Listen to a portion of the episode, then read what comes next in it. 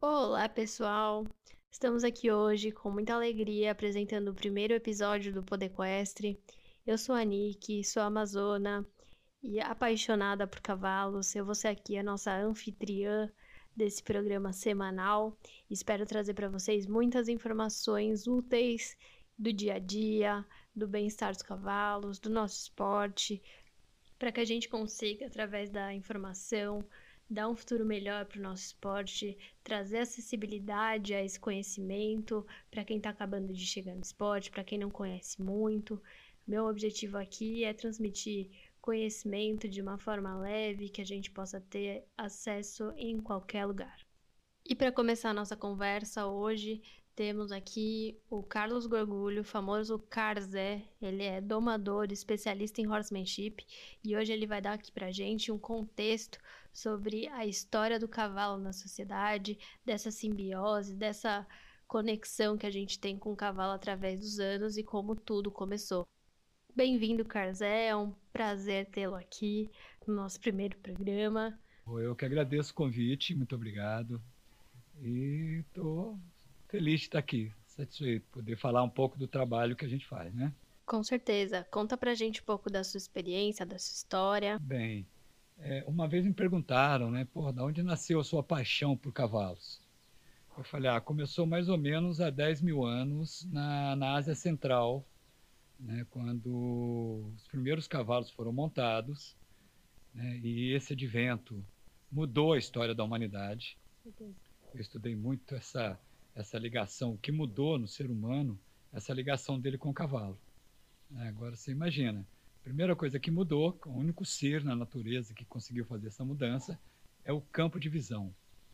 Né? O ser humano ficou mais alto, começou a ter um campo de visão maior e começou a entender o campo de visão do cavalo também. Quer dizer, ele teve, além de estar mais alto, ele teve uma amplitude maior do campo de visão dele. A outra é o deslocamento.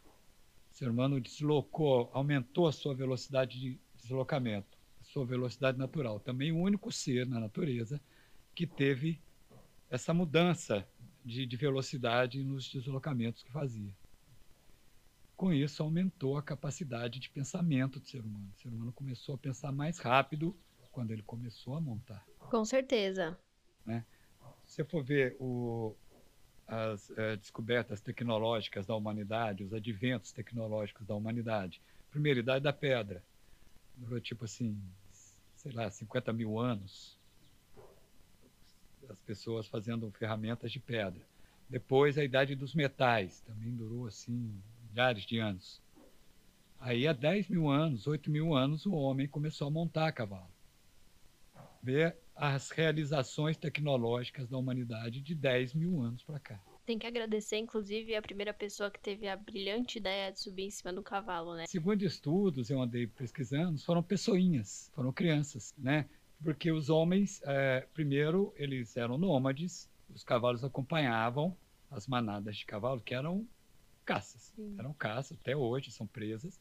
O ser humano aproveitava o couro, que era muito bom, resistente, fino, leve, dá para fazer vestuário, é, é, yurtas, né, cabanas, uhum. a carne, né, e depois ele começou a arrebanhar os cavalos. Né, os cavalos começaram a acompanhar os nômades, eles viram, ah, já que está acompanhando, vamos agregar aqui. E começaram a agregar, assim como os bois, as cabras, né, eles foram domesticando esses bichos.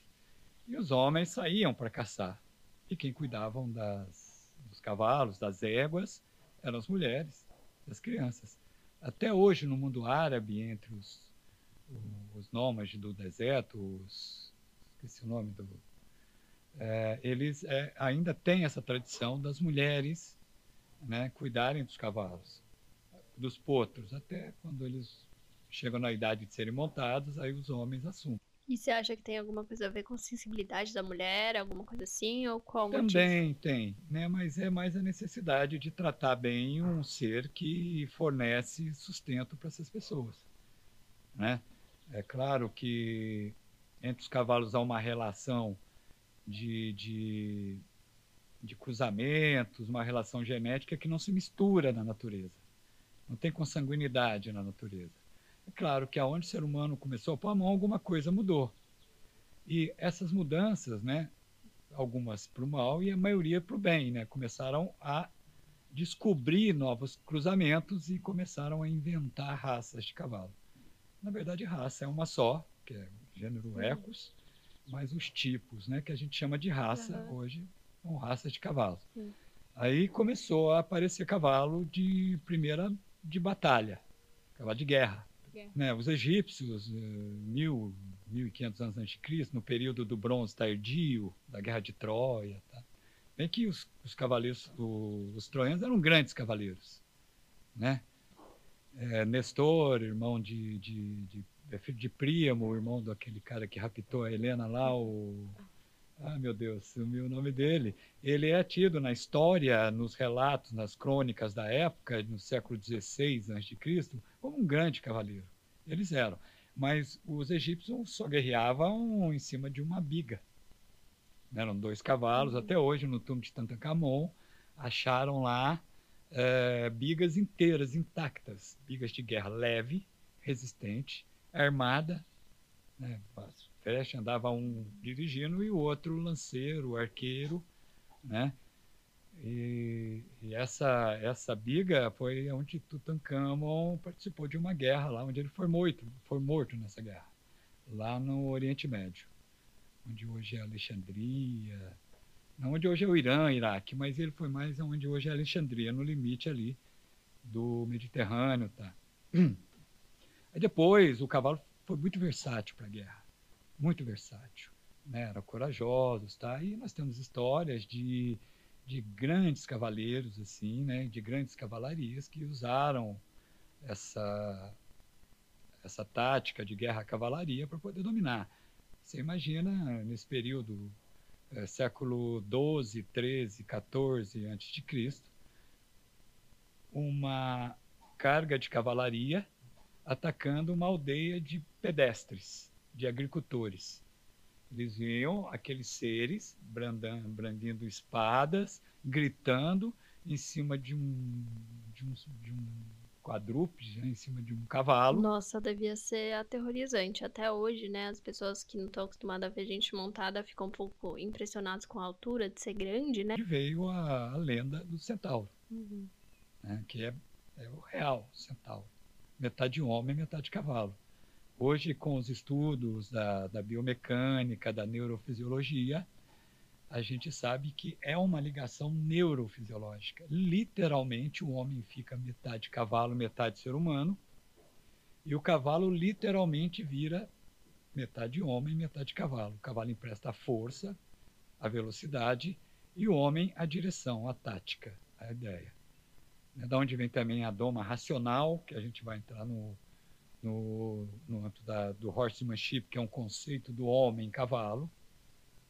Eu não estudei muito isso, mas acredito que vem dos índios americanos, que passaram para os cowboys, e os cowboys disseminaram pelo mundo a tática do horsemanship. Né, que nos Estados Unidos são domadores de cavalos, são pessoas que treinam, é, introduzem o cavalo na, na sociedade, é, sem violência, só é, usando é, a linguagem que os cavalos entendem. Então, o horsemanship é o homem que fala com o cavalo na linguagem que o cavalo entende. A gente costuma levar para os cavalos é, muitos termos humanos, muitas condições humanas. Né? O cavalo é sem vergonha, o cavalo é safado, ou então, positivamente, ah, esse cavalo é esperto, é inteligente, é isso. Né? Muitos termos humanos. Né? Mas isso não existia antigamente. O cavalo era só um cavalo. Era um, era um ser que era fundamental, é, porque o, os antigos adoravam guerrear né, para conquistar, para expandir. É uma questão de ego. Né? Imagina Gengis Khan. Né? Kublai Khan, aquele cara que onde o cavalo dele pisou, ele dominou. Ele só foi detido ali no Japão, porque não tinha como transportar os cavalos de navio até o Japão. Mas ele conseguiu alguma coisa né? Aí ficaram na China, dominaram a China, dominaram a Índia, dominaram é, a Europa, chegaram na Hungria, né? Mongólia, já era terra deles, né? as grandes planícies, né? a rota da China. Né? Imagina o ego desse cara, do Gengis Khan. Né? Não, agora eu vou dominar o mundo. Com certeza. Né? E dominavam. É só uma coisa sobre mongóis, eles eram interessantes, eles são fascinantes. Quem entende de cavalo, estuda a saga humana equestre, é que pô, são fãs dos mongóis. Eles eram terríveis, cruéis, Sim. mas em cima de um cavalo não, não tinha para isso. E os mongóis têm uma super cultura, né, com, com cavalo, tem celas específicas, tribos específicos, tem uma raça de cavalo específica da, da Mongólia, né? Muito característico de lá. Eles têm uma cultura super forte do cavalo. Então, pra gente hoje que tem a acessibilidade da informação, é fácil ver essas coisas. Então, imagina como era naquela época para outros povos saberem como é que os mongóis faziam isso do outro lado do continente. Mas é, então, você monta uma cela inglesa hoje. Sim. Então, veio dos mongóis essa cela. Essa cela, quando eles estiveram na Hungria, deixaram alguns mongóis ali, Átila, os hunos, né, ficaram, dominaram tudo ali. Depois foram convertidos para o cristianismo, aí viraram os húngaros, tá? E, é, da cela húngara, é, da cela mongol veio a cela húngara e da cela húngara a cela inglesa. A cela mongol, ela não prejudica o cavalo, ela encaixa o cavaleiro, é só um suporte né, para o cavaleiro ter condições de lutar montado. Inclusive, tem pessoas que atribuem, estudiosos, que atribuem uma das grandes invenções da humanidade o estribo. Né? Porque o estribo permitiu o tiro de arco e flecha. Que passou a se chamar tiro parto, porque tinha uma tribo lá na, na Ásia Central, que eram os partos, né? e os partos só guerreavam montados e arco e flecha. Tem uma crônica que 5 mil partos conseguiram dominar 40 mil romanos os romanos com aquelas aquela né, formação tartaruga, é. aquelas coisas, lanças, as armas dos Sim. romanos, as táticas de guerra eram as melhores da época, tanto Sim. que eles dominaram 1500 anos de domínio, né? mas não foram páreo para os partos. O cavalo existiu na América primitivamente, antes da Era do Gelo, da última Era do Gelo. Depois ele foi extinto. Aí ele voltou para a América, com os espanhóis trouxeram os cavalos, e aí os índios aprenderam a montar cavalo, só que muito diferentes dos espanhóis. Espanhóis vinham da Idade Média, da Renascença, é, começaram a inventar ferramentas para domínio do cavalo. Isso é fantástico na equitação, no dressagem, na, é, no adestramento. Mas é freio para isso, freio para aquilo, espora para isso, espora para aquilo, sela assim, sela assado. Começaram a mecanizar o cavalo, né? baseado na ideia de Descartes, né, uma era cartesiana racional. Né, pá. Quando vieram para a América, os índios voltaram à equitação natural, que os mongóis faziam, os partos faziam, né, os indianos faziam. Aí eles dominavam tudo, ninguém podia com eles. E aqui na América do Sul tinha, no, no, Rio Grande do Sul tinha os charruas, os minuanos, que deram origem aos gaúchos, e no Mato Grosso, no Pantanal, tinha os guaicurus. Ninguém podia com eles, ninguém podia com portugueses tentavam, tentavam e eram rechaçados. Porque eles conheciam o terreno, eles inventaram, usavam estrivo. O estrivo deles era um, um pau onde eles enfiavam um, um, um, pau assim, onde eles enfiavam o dedo, passava uma manada de cavalo, lá os portugueses só viam os cavalos passando. Com certeza. Davam volta por trás, eles estavam todos deitados no cavalo usando esse tipo de, de estribo, que é, já é uma cópia né, dos estribos que vieram com os espanhóis. Né?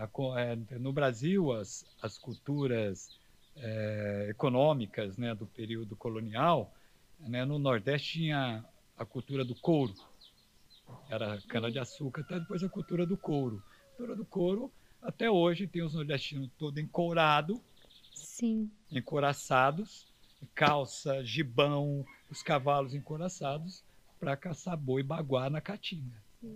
Eles entravam com aqueles cavalos, tá? até hoje tem uma tradição lá de vaqueiro nordestino. No sul, é, até na cultura cafeeira, mas o cavalo está integrado nessa, nessa cultura. Né? Aí começaram a aparecer os cavalos de elite, né? porque é, eu gostaria de dar uma parte nessa de elite.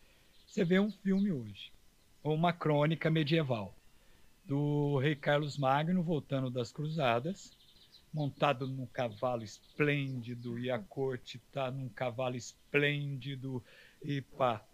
Aquilo eram cavalos especiais para desfile, para. Eram maltratados. Os mongóis, eles faziam jornadas de 200 km por dia, a cavalo. Deslocavam 70 mil cavaleiros e cada cavaleiro com três cavalos. É, é muito preparo, né? É, para eles invadirem a Europa, por cinco né? anos de logística para eles chegarem na Hungria. Chegaram na Hungria, os estão ferrados. É, por isso que usavam três, porque é. o mongol a pé não é nada, não é um mongol. O mongol sem cavalo não é um mongol. A gente sem cavalo também não é nada. É, cara, é verdade. Eu sem cavalo eu não sou nada, isso eu garanto para si. Não pelo além da, da, minha profissão que eu vivo do, do cavalo, vivo da, da, da, da indústria equestre, mas eu não consigo ficar longe dos cavalos. Os cavalos me ensinaram muita coisa. Eu tenho uma história de vida com os cavalos e quem me conhece desde criança vê que eu fui mudando meu comportamento, minhas atitudes. É, então, seu contato com o cavalo começou na infância? Ah, na infância. Eu tinha oito, nove anos. Meu pai levou um potro para o quintal de casa para a gente criar. E em qual momento você soube que você queria trabalhar com isso, ganhar a vida com ah, isso? Então, aí eu fui, né, montando o cavalo, tendo contato com cavalos. Aí eu tive um cavalo, tive dois cavalos, tive quatro éguas, tive potros, tive cavalos. Mas eu usava a cultura, sou do sul de Minas, de Itajubá, de Cristina, de São Lourenço, a cultura dos amansadores de cavalo da região lá. Que não eram, não tinham, não tinham o conceito de domador, de horsemanship. Ou era peão, ou era domador. E o domador era notório, era famoso pela coragem, não pela pela qualidade equestre dele. E hoje ainda tem uma concepção comum de que na primeira montada de um potro é normal ele sair corcoviando e sendo rebelde e ser um cavalo difícil, né? Dá a falsa impressão pra pessoa que tem que ter coragem. Mas no final é uma questão de linguagem, né? É, tem que ser inteligente, tem que ser racional. Racional no sentido assim, bom, não um racionalismo cartesiano, Sim. mas racional assim, tipo assim, ver as necessidades do cavalo. É, empatia. Empatia com empatia. o cavalo. E ele não vai entender nada que eu falo para ele. Ele vai entender tudo o que eu faço. Todas as minúcias, todos os mínimos detalhes da minha expressão corporal, o cavalo entende. A voz. A voz, atitude, olhar. Eu uso óculos escuros porque eu tenho problema de fotofobia, eu preciso de óculos escuros, mas é a direção do meu olho e as ruguinhas que sobram aqui em cima, aqui embaixo, o cavalo percebe. Minha boca, minha cabeça, meu tronco, toda, é, tudo é uma atitude corporal. Eu tenho que estabelecer com o cavalo uma relação de igual para ele. Eu viro um cavalo, tá aí o horsemanship. E o cavalo não vai virar um ser humano, que ele não consegue. Ele tem 40 milhões de anos na, na, na face da Terra. E o ser humano que desceu da árvore há 10 milhões, 30 milhões, 10 milhões de anos atrás, desceu da árvore. Depois, mais não sei quantos mil anos para virar um, um, homem racional, um homo faber, um homem sei lá o quê. E eu tive um professor que eu estava falando do, é, da relação do cavalo. Então, você assume uma relação com o cavalo é, de igual para ele. Você vira cavalo, mas o cavalo não vai virar um ser humano. Sim. É claro que ele vai integrar na sociedade humana. Ele vai fazer uma prova de pismo, ele vai fazer uma prova de três tambores, ele vai cavalgar, ele vai fazer um enduro. Ele tem que socializar com as pessoas. Isso a gente atribui também a uma inteligência do cavalo. Mas eu tenho que mostrar para o cavalo uma certa liderança. O cavalo é um ser de manada, é uma presa. Tudo o que acontece com ele, ele quer fugir. Ele quer dar no pé. Então você tem que mostrar para ele que não precisa, que você está ali com proteção dele. Então você tem que assumir uma relação de liderança ali. O cavalo é extremamente é, é, hierárquico. Tem uma hierarquia nos cavalos. Né? E a, a, a égua madrinha, a filha é, vitalícia, a filha da égua madrinha, neta, vão ser a, a, posição do garanhão, a posição das éguas de cria, dos potros, tudo tem. Então você tem que assumir uma relação de liderança com o cavalo. É que muita gente leva pelo lado assim, de cavalo tem que ser escravo. Né, a gente saímos da escravidão há 32 minutos. Ainda tem escravidão. Né? Então muita gente acha que o cavalo tem que ser submetido. Inclusive, acho que esse termo doma vai acabando. Vai chegar uma hora que não vai falar mais em doma. Dominar o cavalo. Né? Fazer o cavalo fazer o que eu quero. Bom, eu vejo um pouco do seu trabalho aqui E eu queria saber se você acha que é, dá para perceber quando o cavalo gosta de fazer aquilo, se o cavalo passa a, a curtir o momento de estar trabalhando, de ter aptidão para o esporte, ah, esse gosta de saltar, esse gosta de tal coisa, ou ah, não, esse cavalo não gosta de fazer isso, ou e quando ele não gosta, o que, que a gente deve fazer? É, é, Cada cavalo tem uma personalidade, quem fala que é personalidade, mas tem um tipo né, de, de, de, de reação, tá. Mas é assim, o cavalo só pensa numa coisa, fugir. Tudo para fugir. Teve medo, teve dor, teve desconforto, ele quer se livrar daquilo. A gente, quando começa a trabalhar o cavalo, começa a assumir essa relação de liderança e o preparar o cavalo para o trabalho, a gente tenta mudar essa mentalidade dele. Não mudar, porque isso não sai do cavalo nunca. O cavalo faz downloads de 30 milhões de anos atrás, hoje. Imagina, você vai mudar o instinto de fuga dele? Nunca. Mas você pode agregar aquilo e falar: trabalhar é prazeroso. Esquece de fugir, pensa no trabalho. Tem cavalo que é tão, gosta tanto de trabalhar que ele faz tudo sozinho. E eu percebo que tem alguns cavalos que ele tem um senso de serviço, né? Que ele gosta de. Tem um pouco de genética, mas Sim. a maioria é o trabalho, é a repetição, é a continuidade, a continuação do trabalho. Então, o cavalo, desde os primeiros contatos, desde que nasce, ele tem que ter uma relação prazerosa com o ser humano. Né? Por ele ir perdendo essa vontade de fugir, nunca vai sair dele, mas ele vai perdendo, ele fica menos é, é, latente isso no cavalo, e ele vai tomando gosto pelo trabalho. Então, isso que eu vou mostrando para ele, eu vou fazendo ele tomar gosto. Porque a doma hoje que a gente faz é uma relação ontogenética. Que é isso? Explique. É você pegar as fases da doma baseado nas fases de vida de um cavalo. O cavalo nasce na primeira infância, ele vai aprendendo com a mãe aonde pastar, aonde beber, como correr, quando correr, ficar perto da mãe, ficar longe. À medida que ele vai crescendo, ele vai se distanciando mais da mãe, passa pela segunda infância, nasce os dentes, ele começa a pastar, ele começa a ficar mais audacioso, a ficar mais longe da mãe, vem a terceira infância, que é a fase do desmame. Que aí ele já aprendeu muito com a mãe, começa a aprender com a manada, começa a sentir a reação do meio externo, né? E entra na adolescência. Na adolescência ele é expulso da manada quando é macho. Ele começa a importunar as éguas. A mãe, ou a, mãe dele, tá? Manda ele para a região do Garanhão, né? Na, na faixa que o Garanhão atua na manada, e o garanhão manda ele embora. Ele forma uma manada de macho e vai viver até os oito anos. E aí que ele volta, não para a mesma manada, mas ele vai para alguma manada desafiar o garanhão. Hum. Se ele ganhar, ele vira o garanhão. Se ele perder, ele volta e tenta outra vez ou morre. É por isso que a fase de um garanhão numa manada é mais ou menos de 8 a 14 anos. Evita a consanguinidade, evita ele cobrir as filhas, evita ele cobrir a mãe, e tá, a natureza é sábia nesse sentido. Então, é, aí depois é a idade adulta, né? Oito anos, tá? É a idade adulta. Então, a gente trabalha na doma seguindo esse ciclo de vida do cavalo. Primeira infância, que é o primeiro contato, que é ensinar o cavalo a, a confiar em mim. A segunda infância, já vou ensinar as andaduras, ao passo, ao trote, ao galope, voltar às transições, parar, trabalhar pode ser no chão ainda. Quando eu passo a, a, a exigir mais do cavalo, exigir mais é, a, das transições, ao comando, ao pedido do cavaleiro, aí eu passo para a terceira infância do cavalo. Já preparo ele para ser montado. Já está com sela, já está com é, um buçal ou uma embocadura para ser direcionado baseado nos três princípios da equitação: mudança de velocidade, mudança de direção e sustentação do andamento. Aí você ensina isso na adolescência, que é o que ele aprende na manada. Você começa a ensinar o cavalo as direções, as mudanças de direções, a sustentar as, as velocidades e as mudanças de velocidade, as, as transições. E quando você acha que deve começar o contato do cavalo com o humano? Olha, Hoje está muito fácil ser no dia que o potro nasce.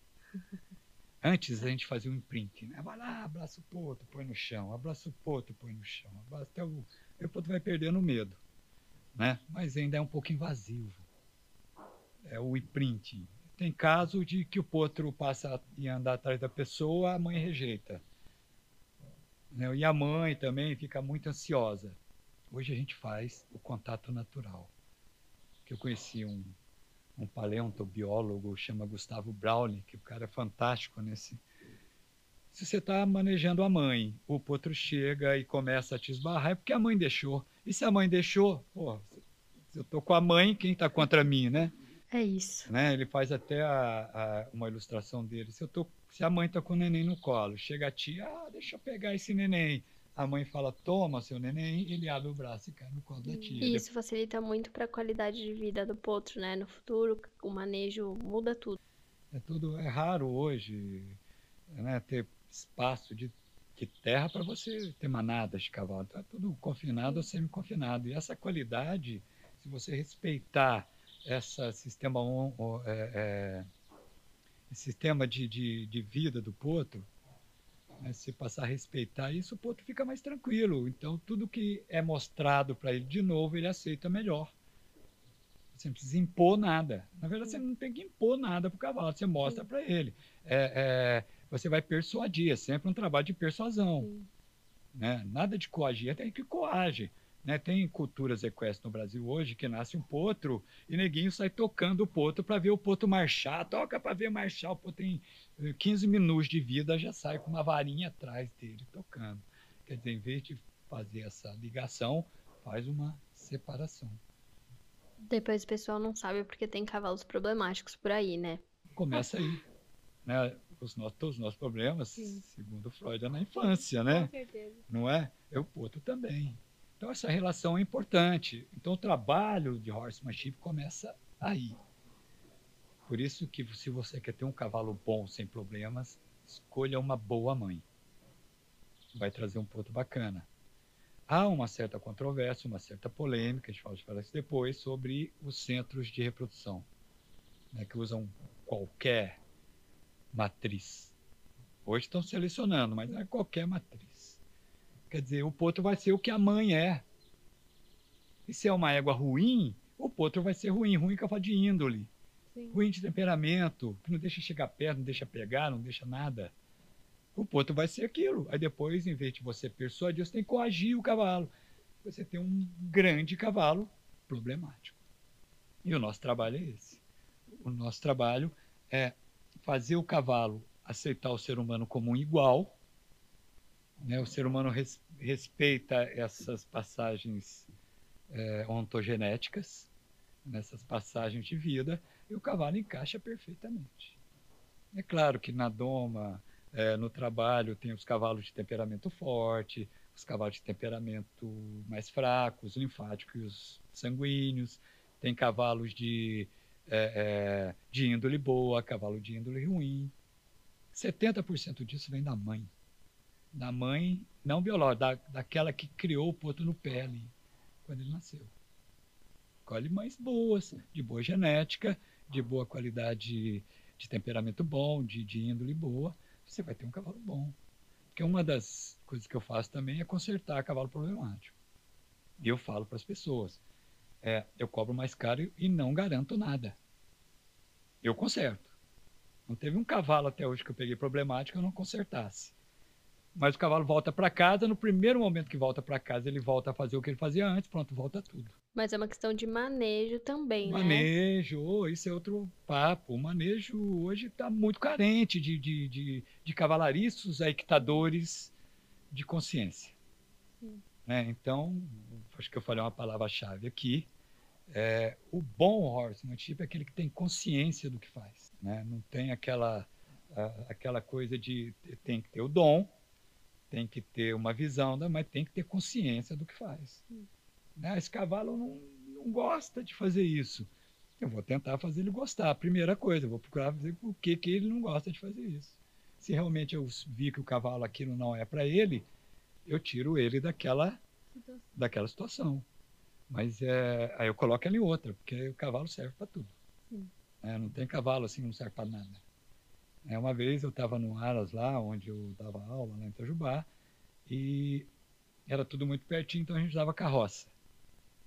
E a carroça era uma eguinha troncha. A eguinha troncha é aquela que tem as orelhas murchas assim. Uhum.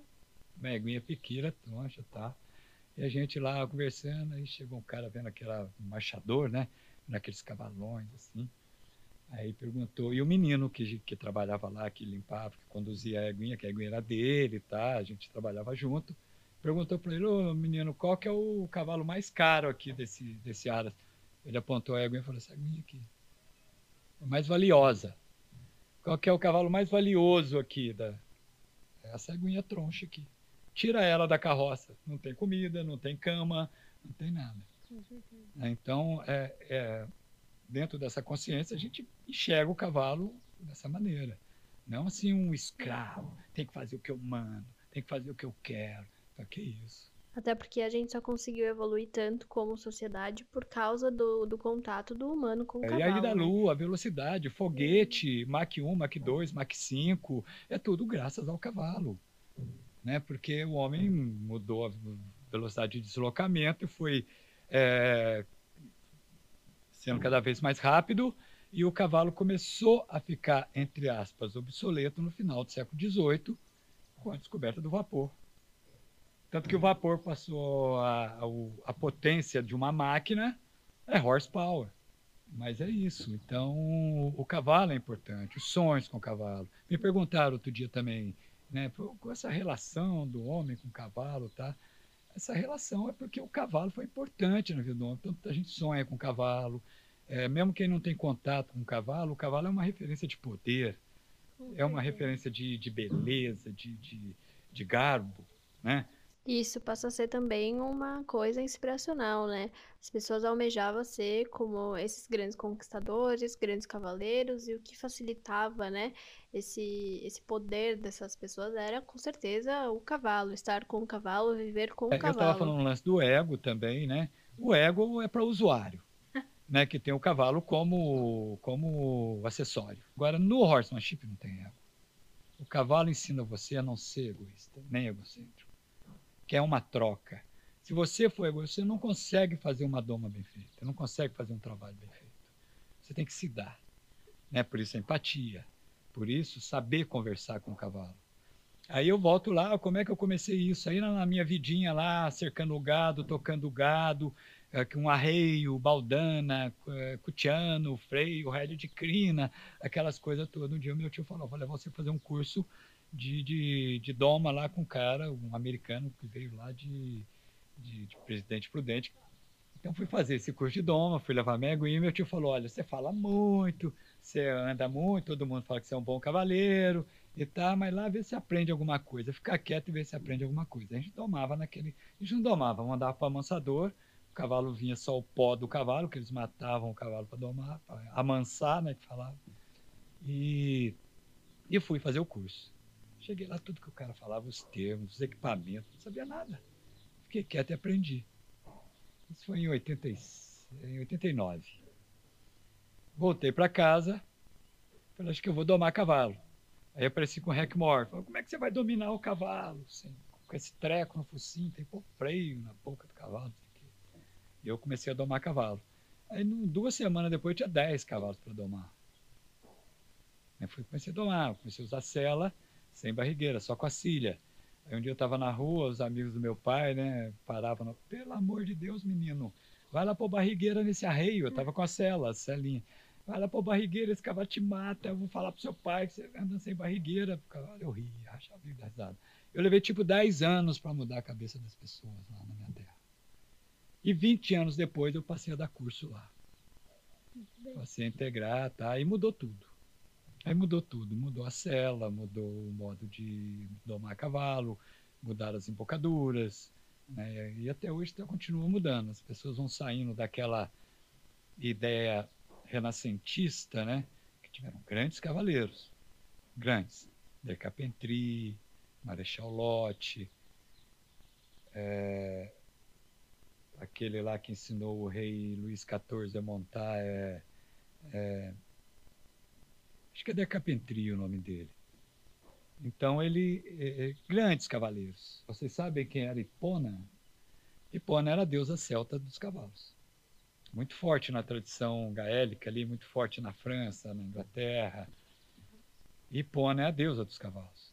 Na Inglaterra tem um puta de um cavalo branco, assim, numa montanha lá, que dos celtas. Né? Os celtas, os druidas, para ver o futuro, soltavam os cavalos brancos nas florestas e liam o que os cavalos faziam na floresta e previam e previam a, futuro, né? Faziam previsões.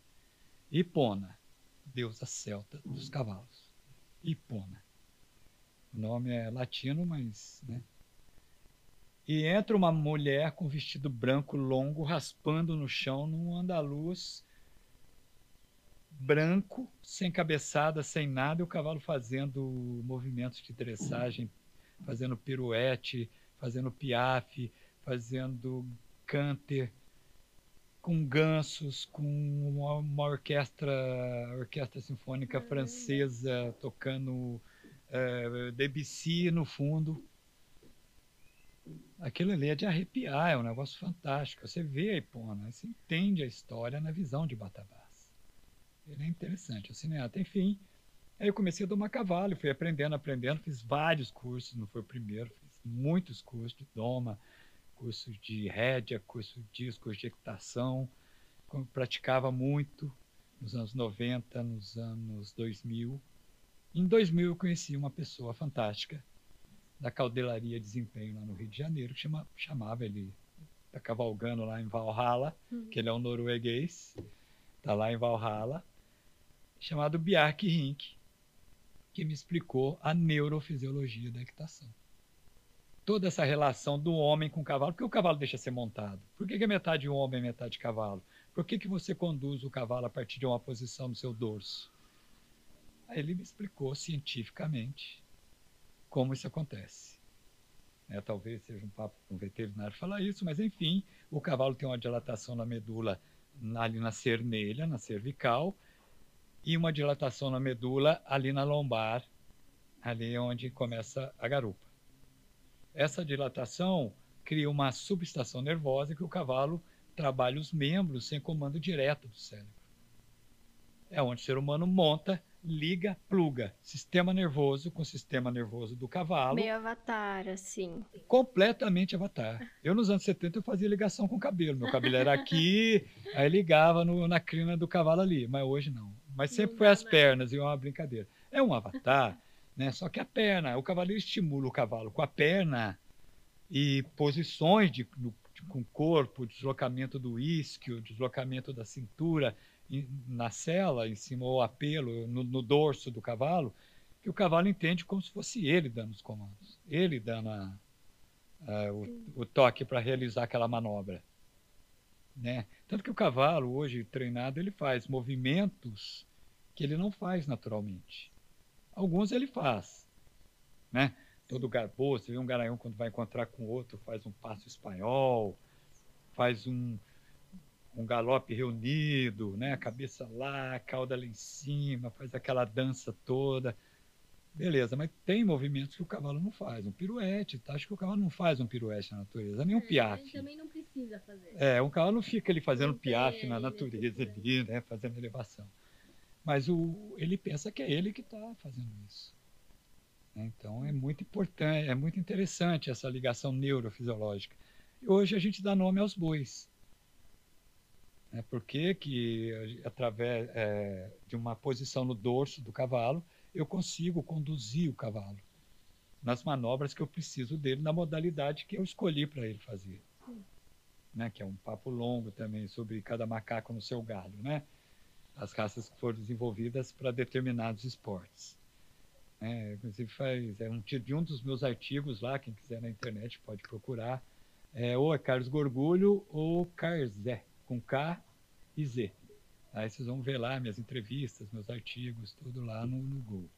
Mas a gente estava falando né, da minha ligação, aí hoje eu estou com 61 anos, eu trabalho com cavalos há 40 anos, profissional, né, como profissional, e eu tinha muito problema com cavalo quando eu era mais novo, porque eu não entendia isso. Aí de 2000 para cá, 22 anos atrás, aí fechou fechou meu entendimento sobre cavalos. E eu tenho o livro do Bjark Rink lá na minha cabeceira, que chama Desvendando o Enigma do Centauro, que sempre que eu tenho alguma dúvida, eu vou lá, uma linguagem bacana, quem quiser ler, você lê 580 páginas em três horas. Uma leitura cativante. Cativante. O Biarque ele era um publicitário antes de trabalhar com cavalos. Ele escolheu o Manga Larga Machador por estar no Brasil. Ele queria dar um, é, sei lá, você vai honrar uma coisa, não esqueci como é que chama isso. E escolheu o marchador, só que escolheu umas linhagens lá de cavalos mais altos, e não era preocupado com marcha, preocupado com coragem, com salto, com dressagem, com adestramento. Tá? Ele viajou o mundo pesquisando isso. Ele foi atrás da origem do Mangalaga Machador, lá no norte da África. Né, que aí, quando a Espanha foi invadida pelos árabes no ano de 711, eles tomaram conta da Espanha por 500 anos, mais ou menos, e introduziram lá o andaluz, o lusitano, o, esses cavalos lá de Viena, o, o lipizano, aquele do sul da França, o cavalo da Camargue, todos são cavalos que vieram do norte da África. Né? E depois veio a reconquista, né? os cristãos destruindo tudo o que os árabes fizeram ao andaluz, centro de cultura humana, de medicina, de filosofia e tal, não. Né? Tem gente que fala que a doma é uma coisa divina. Pode ser, claro, é um presente de Deus, o cavalo para o homem. Pode ser, claro. Pode ser, por que não? Mas é uma coisa da natureza. A natureza foi juntando, né? foi programando isso. Né? E o ser humano é o que hoje, graças ao cavalo, a gente já falou sobre isso. Uhum. Então, Carzé, está acabando o nosso tempo por aqui. Queria agradecer muito a sua participação. Com certeza foi um papo que pode se estender por, por muito e muito tempo. Então, espero você aqui para um próximo episódio. Queria falar também para os nossos ouvintes que a gente tem desconto na Celaria Alves. Muito obrigada, Leonardo, pela parceria, por ser o primeiro a, a oferecer algum benefício aqui, um fomento para a cultura equestre dentro do, do nosso podcast. E espero vocês semana que vem no próximo episódio. Abraço!